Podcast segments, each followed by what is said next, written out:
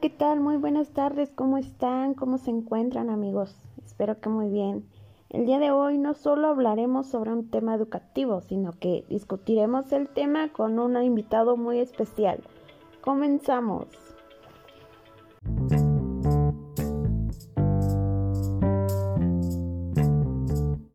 Hola Liz, muy buenas noches, ¿cómo estamos? Muy bien, muy, muy bien amigo Javi. Espero que tú también te encuentres bien. Sí, claro que sí. Pues cuéntanos de qué hablaremos esta tarde. Este tema de hoy es bastante impactante dentro del ámbito educativo. Se trata nada más y nada menos que de los, de los profesores ante la innovación educativa. Es un tema muy completo y como lo mencionaste muy importante. Considero hacer un recuento desde años anteriores. ¿Qué te parece? Es una idea genial, puesto que anteriormente, hablando desde la infancia de nuestros papás o bien de nuestros abuelos, no se notaban estas situaciones de la innovación, desde temas tecnológicos, no había internet, como medios de comunicación solo se encontraba la radio, el telégrafo y algunos teléfonos, claro. Sí, claro, en nuestros días vemos cómo la sociedad y medios son más globalizados. Pero dime, ¿a qué crees que se deba el cambio dentro de las escuelas? Considero que es en base a las reformas educativas que se van implementando en cada cambio de gobierno. Supuestamente estas se van estableciendo a la par con la globalización que vive el país.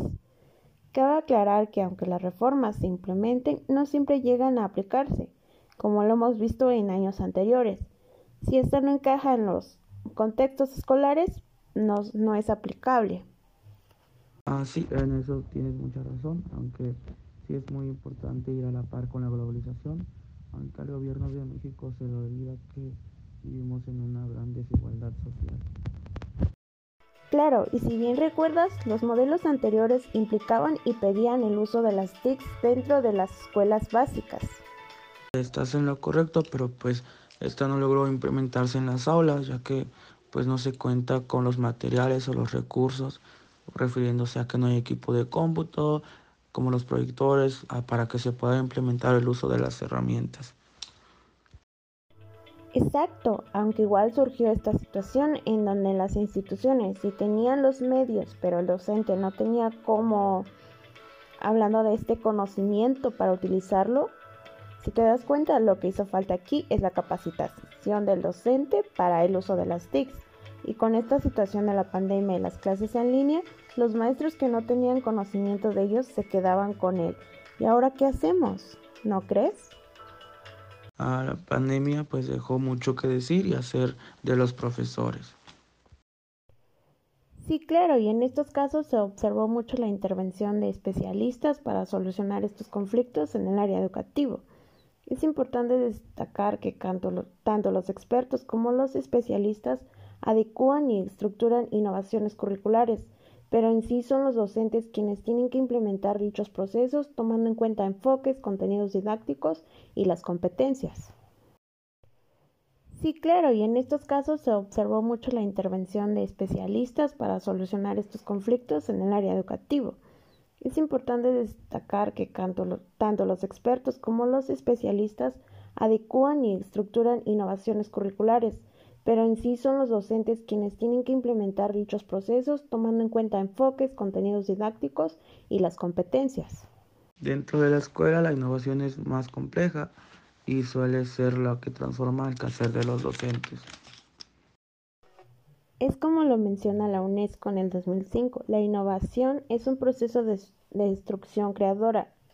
En nuestros días está más vinculado con el desarrollo tecnológico y económico, también tiene que ver con que la innovación es sustentada en teorías e ideas pedagógicas. Sí, de hecho tenemos en la pedagogía las teorías de aprendizaje basado en problemas, análisis de caso, enfoque de proyecto y la evaluación por portafolio, entre otros. Aunque claro, estén presentes las teorías pedagógicas, siempre tienen que responder a las demandas de la sociedad y encontrar quién o quienes la impulsen. En este sentido, como lo comentamos anteriormente, no siempre se logra que todos nos beneficiemos de esto. Obviamente, en nuestros contextos rurales el beneficio casi siempre sería nulo. Menciónanos qué tiene que pasar para que se diga que se ha logrado innovar. Primeramente se requiere la transformación de las concepciones de las prácticas educativas, de los actores de la educación, tomando en cuenta maestros y alumnos, así como los escenarios de estos. Así como lo mencionamos, los maestros son quienes tienen que tener esta capacitación de los planes de estudio, materiales, entre otros. Claro, el maestro es quien vincula la enseñanza por medio de metodologías y estrategias dentro del campo de la didáctica. Vaya, el cambio es muy grande De hecho, sí, para los docentes es un gran reto moldear enfoques y estrategias e implementarlos ah, con los estudiantes. Primeramente se requiere la transformación de las concepciones de las prácticas educativas, de los actores de la educación, tomando en cuenta maestros y alumnos, así como los escenarios de estos. Te agradezco mucho por tomarte el tiempo en compartir este espacio conmigo. Espero tener la oportunidad de platicar contigo y discutir sobre más temas, temas educativos en otras ocasiones. Muchas gracias, amigo Javi. Tengas bonita tarde.